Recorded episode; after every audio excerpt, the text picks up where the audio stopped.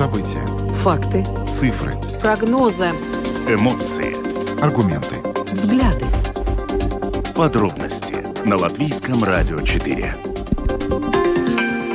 Добрый день, здравствуйте, уважаемые радиослушатели. Программа «Подробности» на Латвийском радио 4. Сегодня ее проведут Юлиана Шкагала и Владимир Иванов. Итак, сегодня 11 апреля. Вначале мы поговорим о том, что Министерство экономики нашей страны предлагает отказаться от российского газа уже со следующего года. Сегодня этот вопрос обсуждает коалиция, и сегодня об этом мы поговорим с экспертом.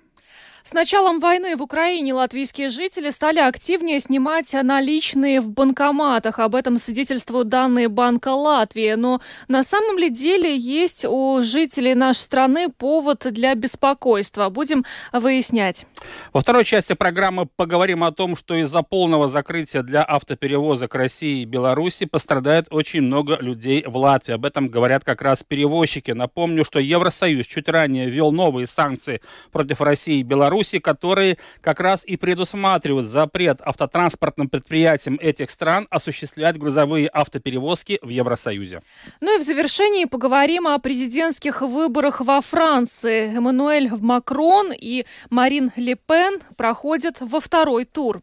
Добавлю, что видеотрансляция программы «Подробности» доступна на домашней странице Латвийского радио 4, lr4.lv, на платформе РусЛСМЛВ, а также в социальной сети Facebook на странице Латвийского Латвийского радио 4 и на странице платформы РусЛСМ. Слушайте записи выпусков программы «Подробности» на крупнейших подкаст-платформах. Ну а далее обо всем по порядку. Подробности прямо сейчас. Программа «Подробности» на Латвийском радио 4. И поговорим о том, что на сегодняшнем заседании правящей коалиции Министерство экономики предложит отказаться Латвии от поставок российского газа со следующего года. Об этом сегодня утром проинформировал министр экономики Янис Виттенбергс. Сейчас более подробно мы эту тему будем обсуждать с экспертом по вопросам энергетики Юрисом Озалиншем. Господин Озалинш, добрый день. Добрый день. Ну, судя по всему, вектор задан, и он, как говорится, невозвратим. Дело в том, что действительно коалиция уже взяла курс на отказ от российского газа, и логичный вопрос, как с этим жить в дальнейшем, потому что надо считаться, что российский газ это довольно был дешевый для Латвии, в том числе для стран Евросоюза, но и в дальнейшем нужно будет строить экономику таким образом, чтобы уже не рассчитывать на этот российский газ. В этой ситуации ситуации. Какие сценарии вы предполагаете и сможет ли Латвия в одиночку справиться с такой задачей? Ну, надо посмотреть на ситуацию э, в прошлый, за прошлый год. Uh-huh. Сейчас как раз обош, об, э, прошел газовый год э, с апреля месяца с прошлого года, когда началась закачка газа в хранилище Инчуканской, но мы являемся частью общего газового рынка Финляндии и трех балтийских стран.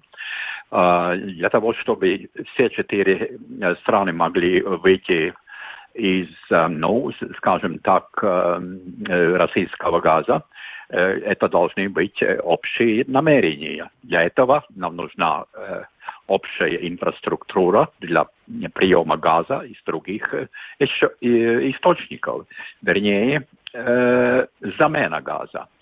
Эм, кроме эм, замены газа с другими ресурсами, значит, разговор идет об потреблении абсолютно необходимого количества газа для экономики наших четырех стран.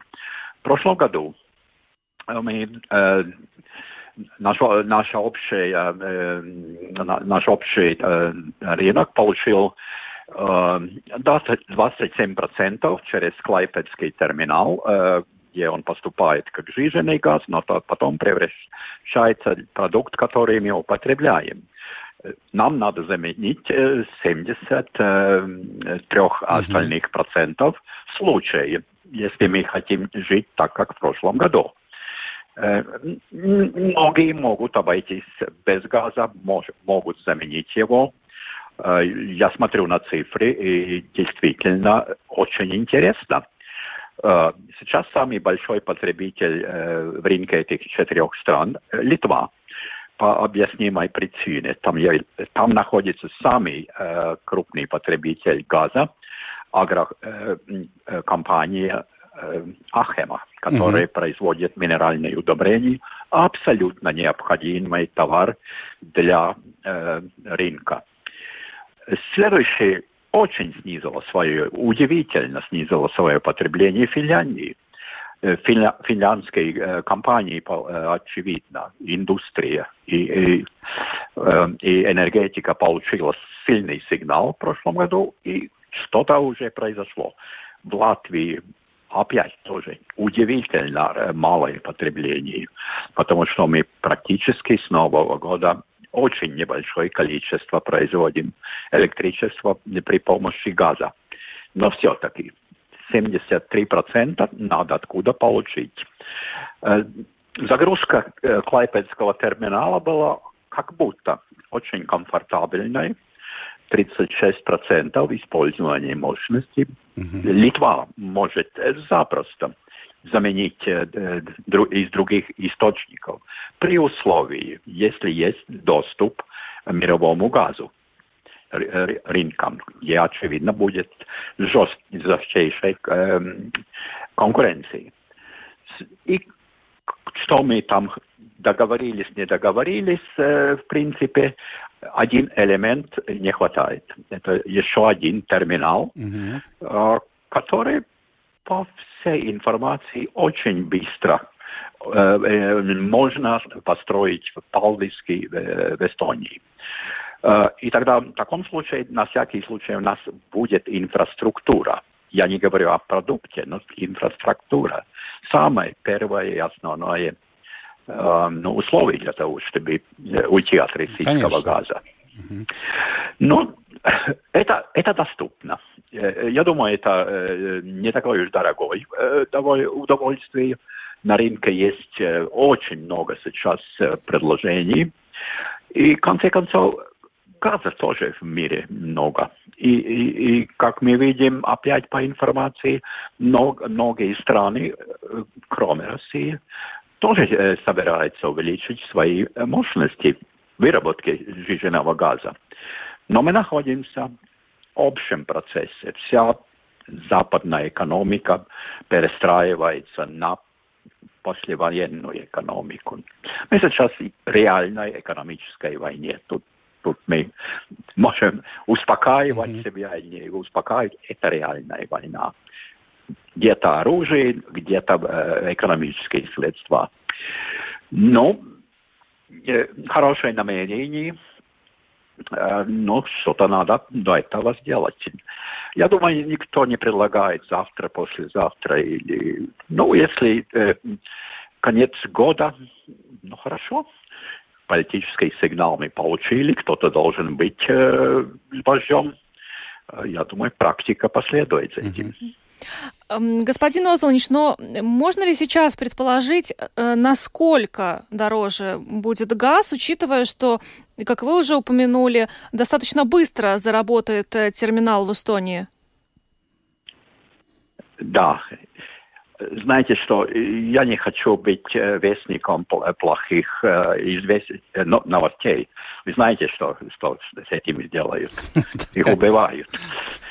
Но я думаю, что, ну, конечно, мы не, мы не вернемся к этому, как вы упоминали в самом начале, невероятно дешевому газу, который был во всем мире – угу. потому что это была э, рыночная цена. «Газпром» не был никаким благ, благодеятелем, он продавал по рыночной цене. Э, но все равно это несравнимо э, ниже, чем, допустим, сегодня покупать. И мы, не, не, конечно, не можем угадать, сколько будет.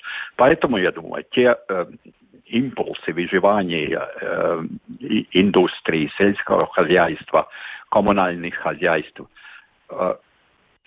употреблять как можно меньше и заменять ресурсами, которые у нас под руку.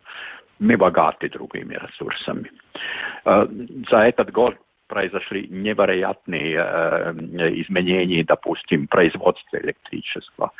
Я только что про, про, посмотрел статистику. 4% балтийские страны электричество производили при помощи солнца. 4% газового потребления долой за, за год. Угу. Это очень это большая цифра. произошло. Да. А, конечно, это кажется, знаете, ну шутка там на, на сарайчиках, там на, на лужайках, Мгм. ну цифры огромнейшие, когда все берутся за, за дело. Так что есть возможности, э, но с другой стороны опять э, ну, не надо, ну, тут должен, должны быть практическими. Риски есть, риски, рисками надо управлять, но настрой, настрой должен быть боевой. А, а Что забег- говорите? а- а забегая еще дальше, э, ведь Министерство Мгм. экономики предлагает развивать проект терминала сжиженного газа и в Латвии. Ну, если кто-то имеет денег, и, э, и проект Латвии будет э, конкурентоспособным, допустим, с этим терминалом Палдиск, который потом финны намерены э, перетранспортировать э, Инко на, на другой берег Финского залива, то, то хорошо, внутри ter- терминала нам не нужно. Мне как э, потребителю э, тепла в городе Риге, я знаю, что это, это газ, который производит, но боль- большинство э, мне абсолютно все равно, где терминал. В общем рынке, до- э, об- общем рынке должен быть должны быть два терминала, доступ к мировым рынкам. Ну, какие будут мировые цены, такие будут. А, Господин Озренич, вот исходя из того, что мы услышали от вас в том числе, надо э, предполагать, смею предположить, что никакой катастрофы не произойдет, если Латвия вместе со странами Балтии откажется от дешевого российского газа, что газа на мировом рынке хватает и сжиженного в том числе. Понятное дело, что цена этого газа будет дороже, чем дешевого российского газа, но, как вы сказали, все-таки те ресурсы и запасы газа, которые есть на мировом рынке, они не помешают э, развиваться, ну, в какой-то мере экономике, и мы тоже не останемся без газа. Э, Вы знаете, э, концепция ухода от, от российской энерги- энергетических ресурсов лежит в том, что э, мы не должны э, как-то стать э, экономически слабее. Мгм. У нас будет жесточайшая э, э, э, конкуренция в экономике, и мы должны помочь восстановить Украину. Это наш долг. Э, Опять, что мы там между собой не говорили. Мгм. Есть обязанности. Мы не воевали, мы, мы на экономическом фронте. Ну, катастрофы, конечно, не будет. По сравнению началом 90-х, серединой 90-х, это не- несравнимо меньше проблем. Мгм. Ну, то есть, и вот как раз, если мы говорим, вот о- подводим итог этой темы, получается, что все равно главное этими рисками управлять. И тогда э, Да. при грамотном управлении рисками мы сможем выйти из этого положения тоже. Э, э, Да, абсолютно. Нам придется управлять э, э, потреблением га- газа. Э, э, ни- Никуда не уйти. Опять, это как придется очень жестко на- соблюдать дисциплину, э, э, потому что использовать э, э, мощности э, терминалов это, это не такая простая вещь. Что ж, большое вам спасибо. Я Юрий Созолинш, эксперт по вопросам энергетики, был с нами на связи. Еще раз благодарим вас за интервью. Хорошего вечера. Да, да. Спа- Спасибо за приглашение. Спасибо. Спасибо. Спасибо вам, благодарим. Ну а мы двигаемся дальше. Поговорим о том, что э, с началом э, войны в Украине латвийские жители стали активнее снимать наличные в банкоматах. Об этом сообщила служба новостей латвийского телевидения со ссылкой на данные Банка Латвии.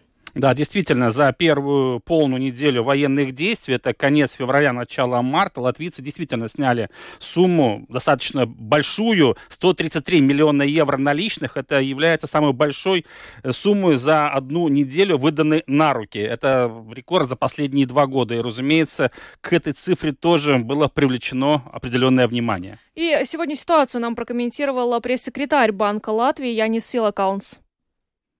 Начнем, может быть, с момента, когда Латвия ввела евро. Это 2014 год. Мы с евро э, живем, и с того времени э, можно сказать, что у нас нет такой реальной валютного кризиса. И разного рода проблемы в экономике мы переживаем очень спокойно, если смотреть с точки зрения стабильности денег. В первый раз мы это ощутили в 2014 году, когда в Украине была революция, а Россия забрала, оккупировала Крым и начался конфликт в Донбассе. Если бы мы тогда были бы с национальной валютой, тогда, наверное, бы жители бежали бы в обменники валютные, там были бы очереди, и Банк Латвии был бы обязан вмешаться, чтобы сохранить курс национальной валюты. Евро эти моменты мы пережили почти вообще безболезненно, не было никаких проблем, и жители ну, никак э, не озаботились,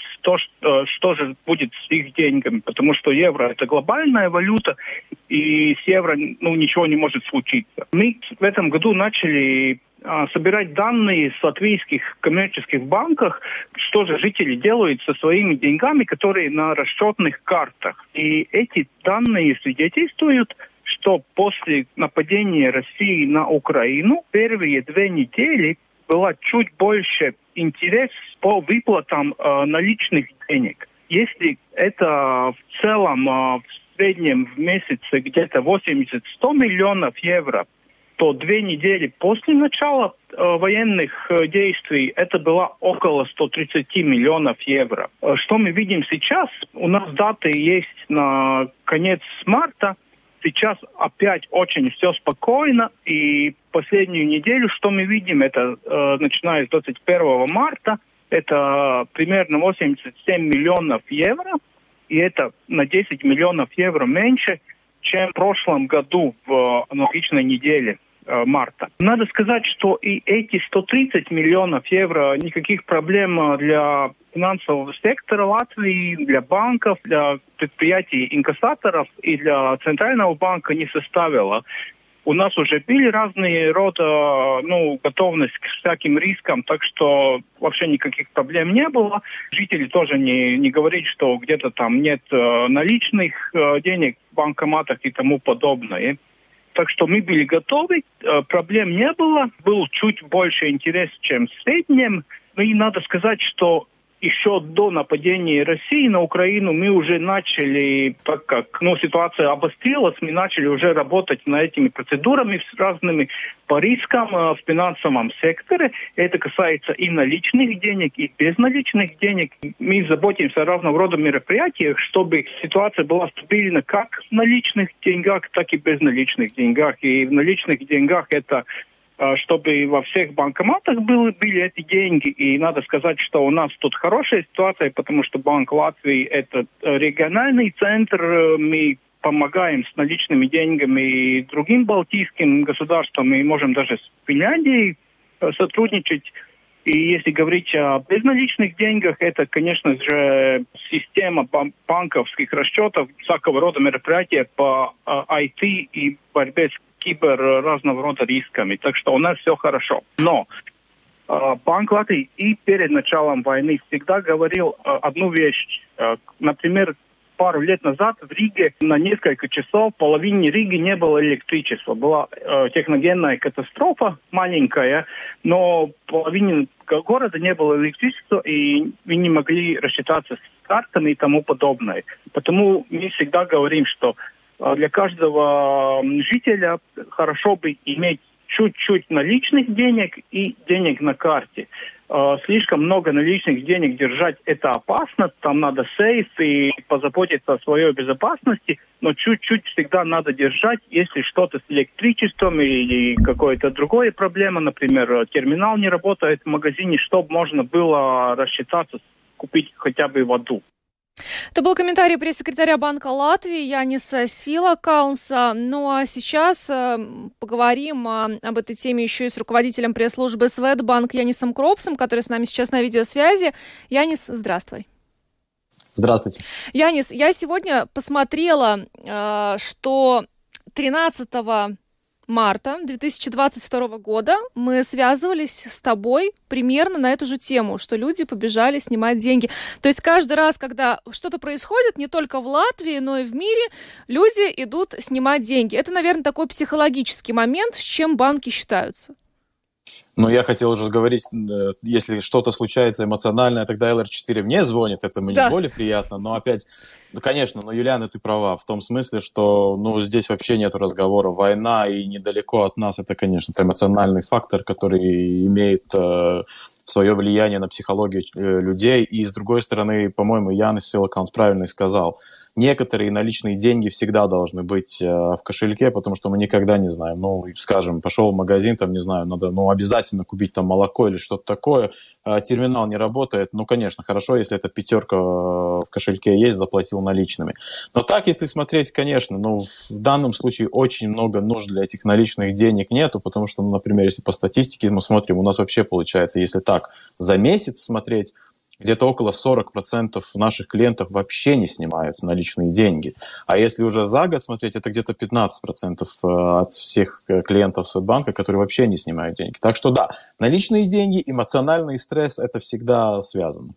Ну, Янис, получается, что вот э, мы говорим о том, что технологии, конечно, шагают вперед, э, очень бурно развивается прогресс, и поэтому наличные деньги все-таки нужны все меньше и меньше, но при этом все-таки бывают случаи, когда они необходимы, о чем ты только что сказал. Но если мы говорим о той цифре, вот 133 миллиона сняли жители нашей страны из банкоматов за одну неделю, если мы говорим о первой неделе войны, понятное дело, эмоциональный момент, и здесь очень важно еще, наверное, подчеркнуть, что возможно, возможно, какой-то недостаток информации информация тоже играет свою роль, когда люди что-то не знают, в чем-то не уверены, и на всякий случай, на всякий случай пригодится, бегут к банкоматам и снимают наличность. Как вот этому противостоять, чтобы не вызывать цепную реакцию, скажем так? Ну, я думаю, это не тот случай э, данный момент, потому что, например, э, тогда бы были, наверное, эти набеги на банкоматов, потому что, ну, я должен сказать, наверное, Светбанк один из этих редких банков Латвии, который пару раз уже это э, какие-то вот такие, э, ну, всякие э, социальные медиа имели, всякие компании, там что-то случится, там люди где-то mm-hmm. побежали э, в банкоматы, там, ну, последний случай вообще у нас было в Даугавпилсе три года назад, по-моему, или два с половиной где-то. Помним. И вот опять мы всегда, то, что мы видим, если люди паникуют сразу и, и бегут к банкоматам, это один вечер, это одна ночь, наверное, когда эти нефти снимают, и тогда следующие два дня они идут назад и эти деньги э, хотят заплатить назад в банкомат, поставить обратно на счету. Опять здесь надо посмотреть, ну, конечно, война это эмоционально, но, например, если мы смотрим за этот месяц, потому что я попросил, какая у нас статистика в нашем банке, средняя сумма 163 евро, которые клиенты сняли с наших банкоматов. Но это не только Светбанк клиенты, но наши банкоматы, где где банк может прийти и все так далее. Если мы смотрим прошлого года, март, это было 143 евро. Значит, разница только в 20 э, евро в среднем. Значит, ну, наверное, это не уж такая большая разница. С другой стороны, опять сказать, но и Министерство обороны сказало, надо иметь в виду, есть этот как называется этот э, рюкзак, пакет э, готовности, да, что там надо, там фонарик, радиоприемник взять, да, еще и, конечно, наличные деньги. Может, и люди подготовились. Так что я, наверное, не бы сказал, что тут очень такая эмоциональная какая-то суматоха была, потому что, ну, все-таки мы не видели такого, чтобы люди как-то очень энергично старались к этим банкоматам. Да, может, там первые выходные, там, субботу, воскресенье, ну, чуть-чуть, пару процентов выше было этого интереса, но потом и такого мы не замечали уже. Значит, люди это делали все-таки постепенно.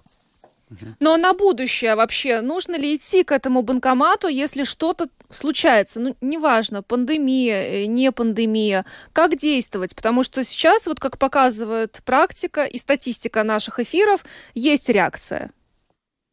Ну, как сказать, конечно, в какой-то экстренной ситуации надо подумать, если у вас наличные деньги. Потому что, опять, правильно Ян Силакан сказал, э, вопрос, mm-hmm. сколько этих денег держать. Если вы там будете держать, не знаю, 5000 евро в кошельке, ну, наверное, это даже в кошелек не, не, не зайдет, да? Зачем вам столько денег? Если опять вообще не иметь наличных денег, ну, я говорю, например, э, просто интернет-связь потеряется там, ну, прервется, и вы в магазине просто останетесь своей корзинкой, и вы даже молоко купить не сможете. Значит, какой-то компромисс должен быть. А во время, когда рядом война идет, я бы сказал, все-таки, ну, надо чуть-чуть побольше этих наличных денег взять, но опять, наверное, надо смотреть дозированно сколько этих денег надо, либо каждый день, день снимать. Может, надо э, снять побольше чуть-чуть денег, чем э, ну, в нормальном случае, но подождать неделю, посмотреть, э, ваш стресс э, уравнялся или нет все-таки. Если прибавился, возьмите еще чуть-чуть. Но опять надо всегда запоминать, наличные деньги в кошельке, если кто-то, не дай бог, этот кошелек украдет, он украдет эти наличные деньги. А карточку можно заблокировать, эти деньги хотя бы в надежном месте тогда. Так что опять, здесь каждому надо смотреть по себе. Еще мне очень нравилась такая идея, которую говорили вообще, когда говорят насчет наличных денег. Ну вообще, нужно ли наличные деньги держать в кошельке? Надо посмотреть, сколько вы тратите этих денег. Если вы идете каждый день в магазин, ну, я образно скажу, 100 евро платите, тогда вам, наверное, надо побольше этих наличных. Например, я столько не трачу, там, может, 20 евро заплатил там в каком-то магазине раз в неделю, но, значит, мне больше 30 евро держать в кошельке нет смысла.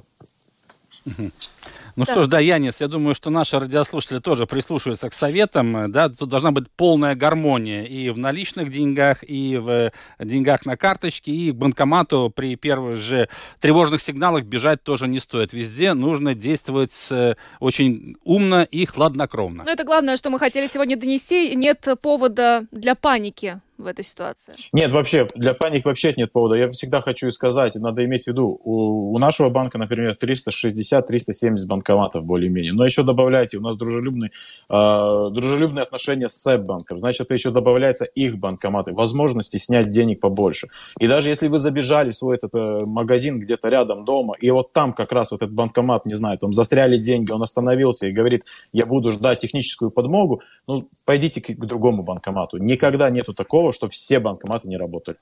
Спасибо. Спасибо большое, Янис. Спасибо. Янис Кропс, руководитель пресс-службы Светбанк, был с нами на видеосвязи. Еще раз благодарим и хорошего вечера.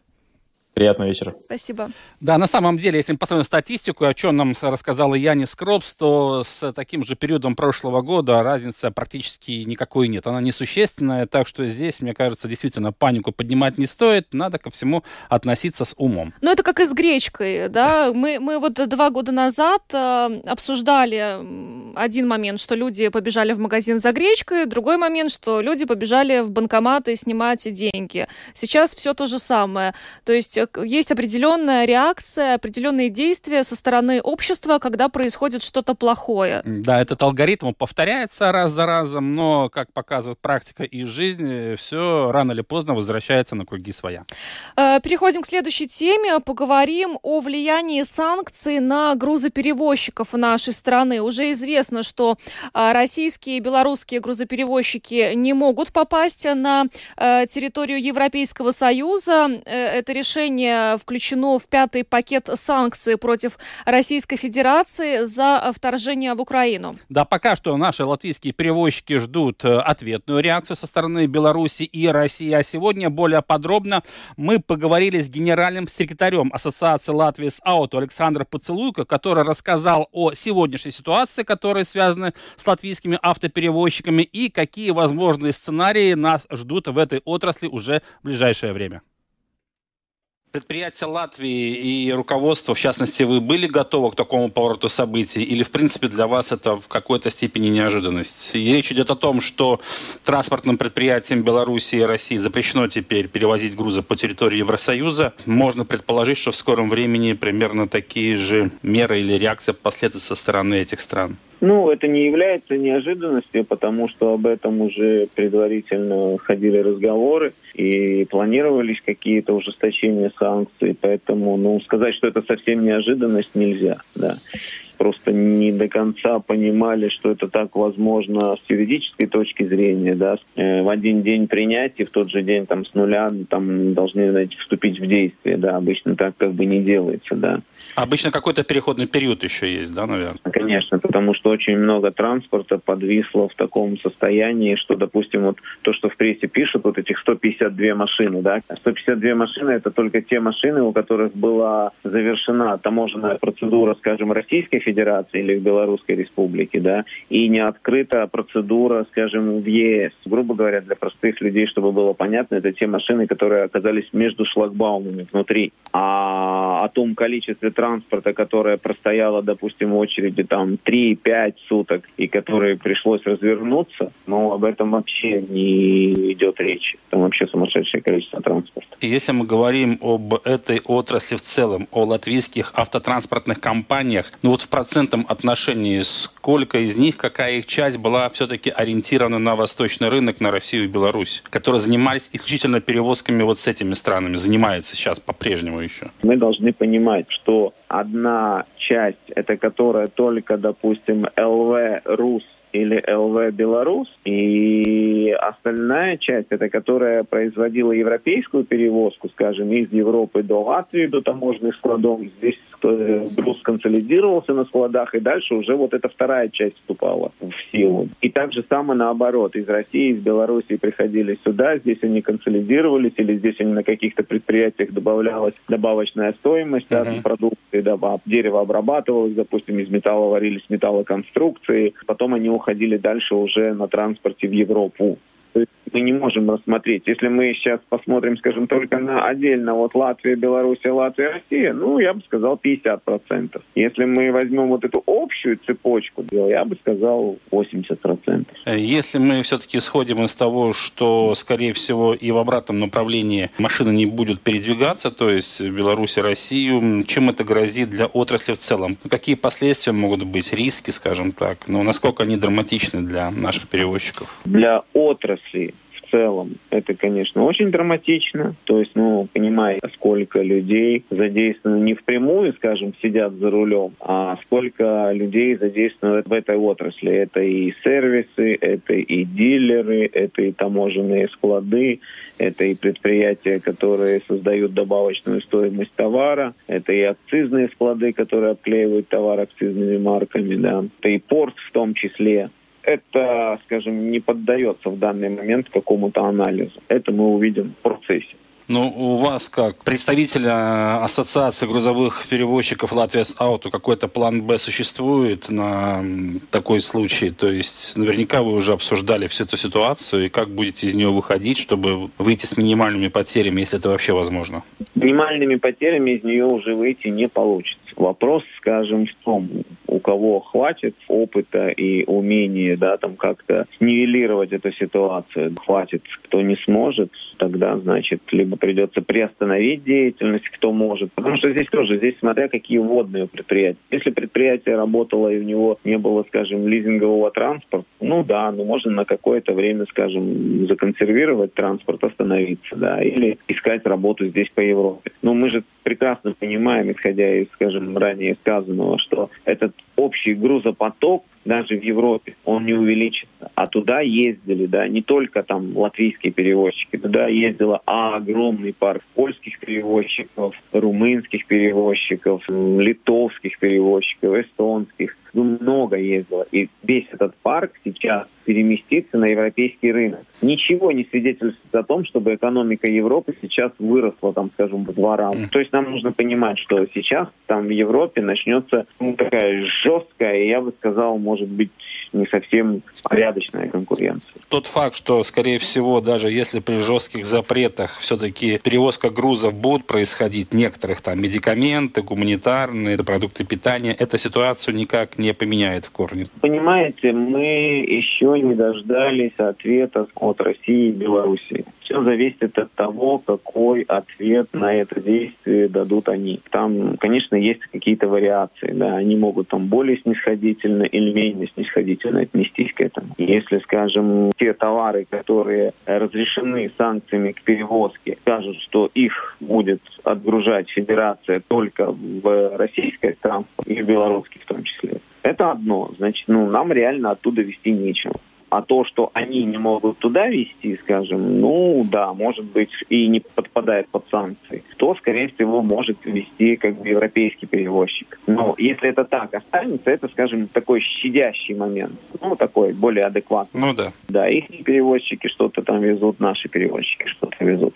Но это, скажем, меньшее зло, потому что это только, скажем, повысит себестоимость товара. Ну, объем, конечно, уменьшается, само собой, но, но все-таки какая-то работа еще остается. Ну, и растет себестоимость, потому что мы загружены только в одну сторону. А топливо потратить надо, время потратить надо, все, как бы наши издержки не становятся меньше, да, а доходы становятся меньше. Это один из моментов. Второй момент, ну, если они сделают как бы зеркальную ситуацию, да, они просто запретят въезду как бы, европейского транспорта на свою территорию, и как что тоже может быть. Но в этой ситуации все-таки больше шансов выжить у больших транспортных компаний, а мелкие, скорее всего, обречены на банкротство. Наверное, я бы с вами не согласился. Угу. Я думаю, что здесь уже все зависит от, скажем, опыта, какого-то мастерства, удачи сопутствующей, каких-то там поиска приспособления к новым условиям рынка. Здесь нельзя так сказать точно, что большие выживут все, а маленькие mm-hmm. все обанкротят. Абсолютно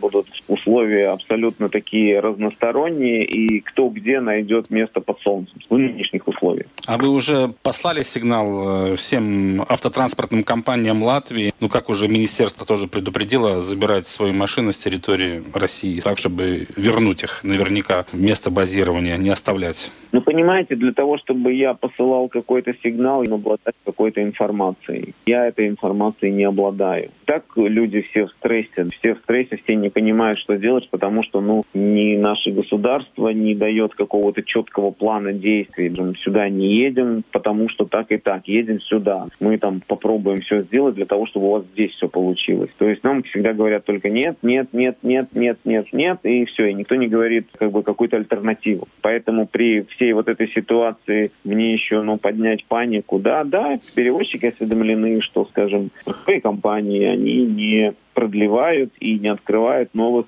страховок КАСКО, да, страховых полисов КАСКО. Перевозчики осведомлены, что зеленая карта, скажем, GNCDG компания, она предупредила всех перевозчиков, что зеленая карта перестает с 12 числа, по-моему, работать в России и в Белоруссии. Ну, поймите одно, что для перевозчика, пока он едет, пока у него есть какая-то инерция, это еще какое-то движение вперед. Как только инерция все закончилась, ты остановился, все, мертво. Потому что если сейчас остановить вообще все перевозки, ну поймите, людям, ну водителям, скажем, слесарям, тем же самым логистам, им всем нужно содержать семьи, им нужно что-то положить детям на стол. Они же не будут сидеть и ждать, пока ситуация поменяется. Они будут искать место, где они могут что-то заработать. Скажем, когда эта ситуация изменится, вот где мы наберем опять квалифицированных работников, вот это будет уже совсем другой вопрос. Это будет кому как опять повезет. Ну а с министерством сообщения какой какой-то конструктивный диалог сейчас получается? Сейчас время-то напряженное. Поймите, сейчас в данной ситуации приоритетом Министерства иностранных дел. Оно является приоритетным министерством. Поэтому Министерство транспорта, ну, силы его возможностей не безграничны. Потому что в течение этой недели мы получим ответ какой-то со стороны России и Белоруссии, и тогда уже будем там смотреть, что мы можем Итак, это был генеральный секретарь Ассоциации Латвия Аут Александр Поцелуйко, который в интервью рассказал о том, что сейчас происходит с автоперевозками у латвийских предприятий. И в ближайшую неделю, по словам господина Поцелуйка, будет ясен уже окончательный ответ, э, какие ответные меры будут принимать э, э, россияне и белорусы. И понятно, уже после этого и наши руководители будут решать, как действовать дальше. Но ясно одно, что конкуренция э, в европейских странах, если мы говорим о грузовых автоперевозках, значительно усилится.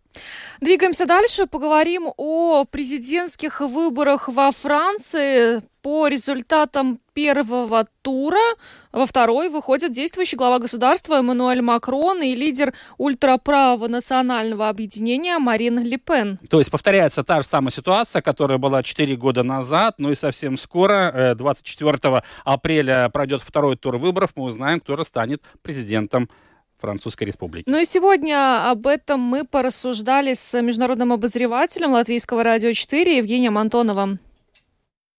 Женя, есть уже некоторая информация из различных источников о том, чем завершился первый тур президентских выборов во Франции. Ну вот попрошу тебя более подробно рассказать нашим слушателям о том, каковы эти итоги. Да, э, добрый день. Э, по итогам первого тура выборов э, действующий президент Франции Эммануэль Макрон побеждает, получая 27,6% голосов. И на втором месте лидер французской ультраправой партии «Национальное объединение» Марин Ле Пен, которая набрала 23,4%. э, голоса. Но небольшой разрыв. Совсем небольшой.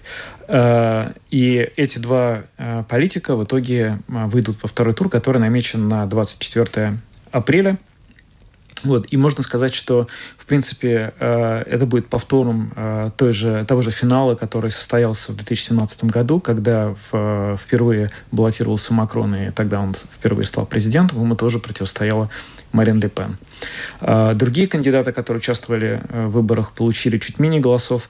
А, наверное, наиболее э, сильно выступил левый кандидат э, Жан-Люк Меланшон, который набрал почти 22%. И, в общем, это стало до известной степени сюрпризом этих выборов. Но вообще э, вот эти результаты первого тура, они ожидаемы? Можно ли было предположить, что именно так и произойдет, учитывая, как шла кампания предвыборная и вообще влияние войны в Украине? Потому что мы слышали э, немало критики в адрес Эммануэля Макрона из-за того, что он слишком активно ведет диалог с Путиным. Да, это стало очень важной частью всей выбранной э, борьбы и кампании. На самом деле э, вся предвыборная борьба разделилась на несколько этапов. Если мы вспомним октябрь, то тогда еще главным оппонентом Макрона был э, совсем правый э, телевизионный эксперт Эрик Зимур, который в итоге получил очень мало голосов на этих выборах, э, во, многом из-за того, что началась война в Украине, потому что э, после того, как это вторжение произошло, э, э, пресса стала вспоминать его высказывания комплиментарные в адрес Владимира Путина, и, в общем, его э, отказ однозначно осудить нападение России, оно, конечно, этот, э, этот отказ очень сильно ухудшил его шансы на победу. Марин Ле Пен, кстати говоря, несмотря на ее дружбу с Путиным, Путиным и э, теплые отношения, а, она э, осудила российское вторжение в Украину, чем, конечно, э, повысила свои шансы на борьбу. Вообще, по мере того, как шел последний месяц кампании, становилось понятно, насколько по-разному вот эти два основных кандидата видят свои шансы на избрание, потому что Макрон, собственно, от борьбы на выборах отказался. Он, на самом деле, всего лишь за месяц, а, за 40 дней до дня голосования объявил о том, что вообще будет переизбираться. Официально раньше этого не было объявлено. И, во-вторых, он сказал, что в нынешней ситуации у меня нет времени на то, чтобы вести полноценную кампанию. Он не провел ни одного раунда дебатов со своими политическими оппонентами. А, там было несколько совсем э, небольшое количество предвыборных мероприятий. А, вот. И он говорил, что у него очень э, напряженный график, он очень занят, и внешнеполитическая обстановка, она, соответственно, требует тоже его такого э, непосредственного вмешательства. В свою очередь, Ли Пен удалось на самом деле в ходе этой предвыборной кампании очень сильно изменить свое Э, видение себя глазами избирателей. Потому что кем она была до этих выборов? Она была таким э, правым политиком, противником миграции, э, сторонником отчасти рационального реал-политика Путина. Но она показала, что у нее сильная экономическая программа, потому что то, что она смогла в ходе своей предвыборной кампании сделать упор на том, что, вот, собственно говоря, жизнь дорожает и энергоресурсы дорожают. Она с этой кампанией объехала почти всю Францию, масса встреч в деревнях, маленьких городах и так далее. И это все в итоге привело к тому, что что вот эта вот экономическая повестка а, нашла а, отклик а, в сердцах избирателей. А Макрон, получается, фактически пожертвовал своей будущей э, карьерой. Ну, так нельзя сказать. Просто можно... Э, тут скорее э, речь о том, что он, э, он представил себя в виде такого человека, который сейчас нужен Франции и Европе. Потому что э, что такое? Франция — это... Э, вторая экономика в Евросоюзе. Это единственная ядерная держава в Евросоюзе. Это единственная страна Евросоюза, которая имеет а, место а, в пост а, постоянного члена Совета Безопасности ООН. Это очень серьезно. Естественно, в нынешнем кризисе, который произошел, самом, наверное, большом и крупном кризисе безопасности и с миром вообще в регионе за последние несколько десятилетий, его ставка на то, что он показывает, что я тот человек, который умеет решать международные проблемы, я могу вести Евросоюз вперед, а все-таки Лепен, она известна своей антиевропейской риторикой. Она немало говорила про то, что, в общем, раньше она вообще упомянула, говорила про Фрексит, про то, что надо, возможно, выходить из Евросоюза. Конечно, сейчас избирателю э, хотелось бы слышать, и, видимо, вот это был расчет Макрона, что будущий президент э, Франции сможет э, решать проблемы страны в том очень сложном внешнеполитическом международном окружении, в котором она внезапно оказалась в ходе последних событий. И, в общем, мы видим, что его расчет, в принципе, в этом смысле оправдался. Но вообще и в России говорят сейчас очень активно об этих президентских выборах, и в частности э, там звучала мысль о том, что Ле Пен была бы предпочтительнее для них на посту президента Франции, да? Безусловно, Валипен была бы гораздо предпочтительнее для России на посту президента Франции. На самом деле, она, если бы в случае ее избрания, э, ну, э, ее, ее потенциальное избрание ставит под э, гигантский вопрос всю нынешнюю единую европейскую позицию в отношении Э, России и Украины в отношении всего этого конфликта. Отчасти потому, что я уже сказал о значимости Франции для Евросоюза ситуации в целом. Далее мы видим, какую значимую роль сейчас Макрон играет, пытается играть в этих дипломатических, пока бесплотных, но все-таки усилиях, э, наводя хоть какие-то мосты с Москвой. Он принадлежит к той категории политиков, которые считают, что э, надо продолжать общаться с Москвой вне зависимости от того, что происходит в Украине Э, в данный момент. И, конечно, избрание Ли Пен, которая... Что она буквально вот неделю назад ей задали вопрос по поводу того, как она относится к потенциальному отказу от российских энергоносителей, то, о чем сейчас идет речь в новом готовящемся пакете санкций Евросоюза. Она сказала, что мы умрем. То есть она сравнила отказ от российской нефти и газа с тем, что это просто будет смерть для Франции. И она говорит, что мы должны думать о Э, благополучия и безопасности французов, а не только обо всем мире. То есть понятно, что если бы она э, эм, значит, победила, это бы стало очень серьезным, конечно, ударом вот э, по всем этим расчетам. И в реальности сейчас ситуация такова, что большинство экспертов, аналитиков считают, что легкой победы во втором туре у Макрона не будет. Но во втором туре пять лет назад он э, обыграл Ле Пен, получив 66% голосов. То есть он было огромное преимущество. Но сейчас физически вот эта вот небольшая разница, которая между ними есть, она не будет таким же образом расширена. Потому что, например, левый кандидат Меланшон сказал, который получил э, порядка 20%, 22%, сказал, что, э, значит, ни в коем случае не голосуйте э, за Лепен, но при этом прямо за Макрон голосовать не стал призывать. Предполагает, что половина его избирателей вообще не дойдет до выборов, остальная половина равномерно разделит свои голоса между Лепен и Макроном. Крайне э, правый Зимур, в свою очередь, э, прямо поддержал Лепен и сказал, что проголосуйте во втором туре за нее. Иными словами, мы, мы сейчас, вероятно, увидим еще две недели очень э, напряженного обмена политическими колкостями и какими-то шагами, которые будут стремиться которыми они будут пытаться улучшить свое а, положение перед этими выборами. И борьба, вероятно, будет очень напряженной.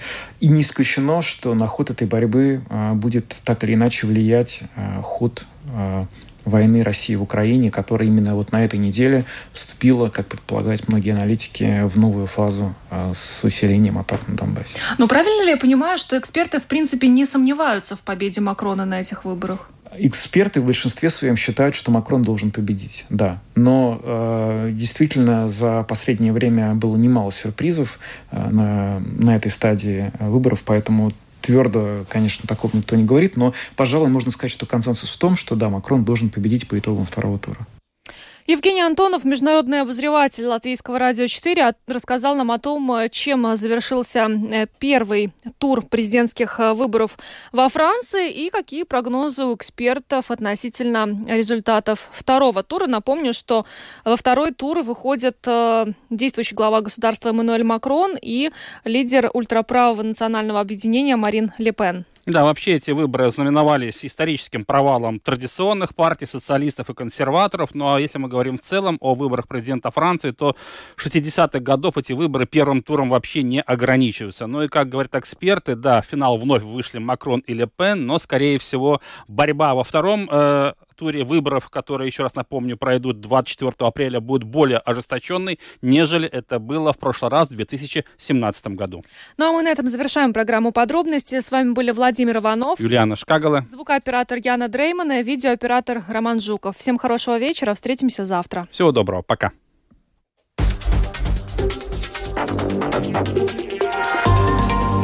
Латвийское радио 4. Подробности по будням.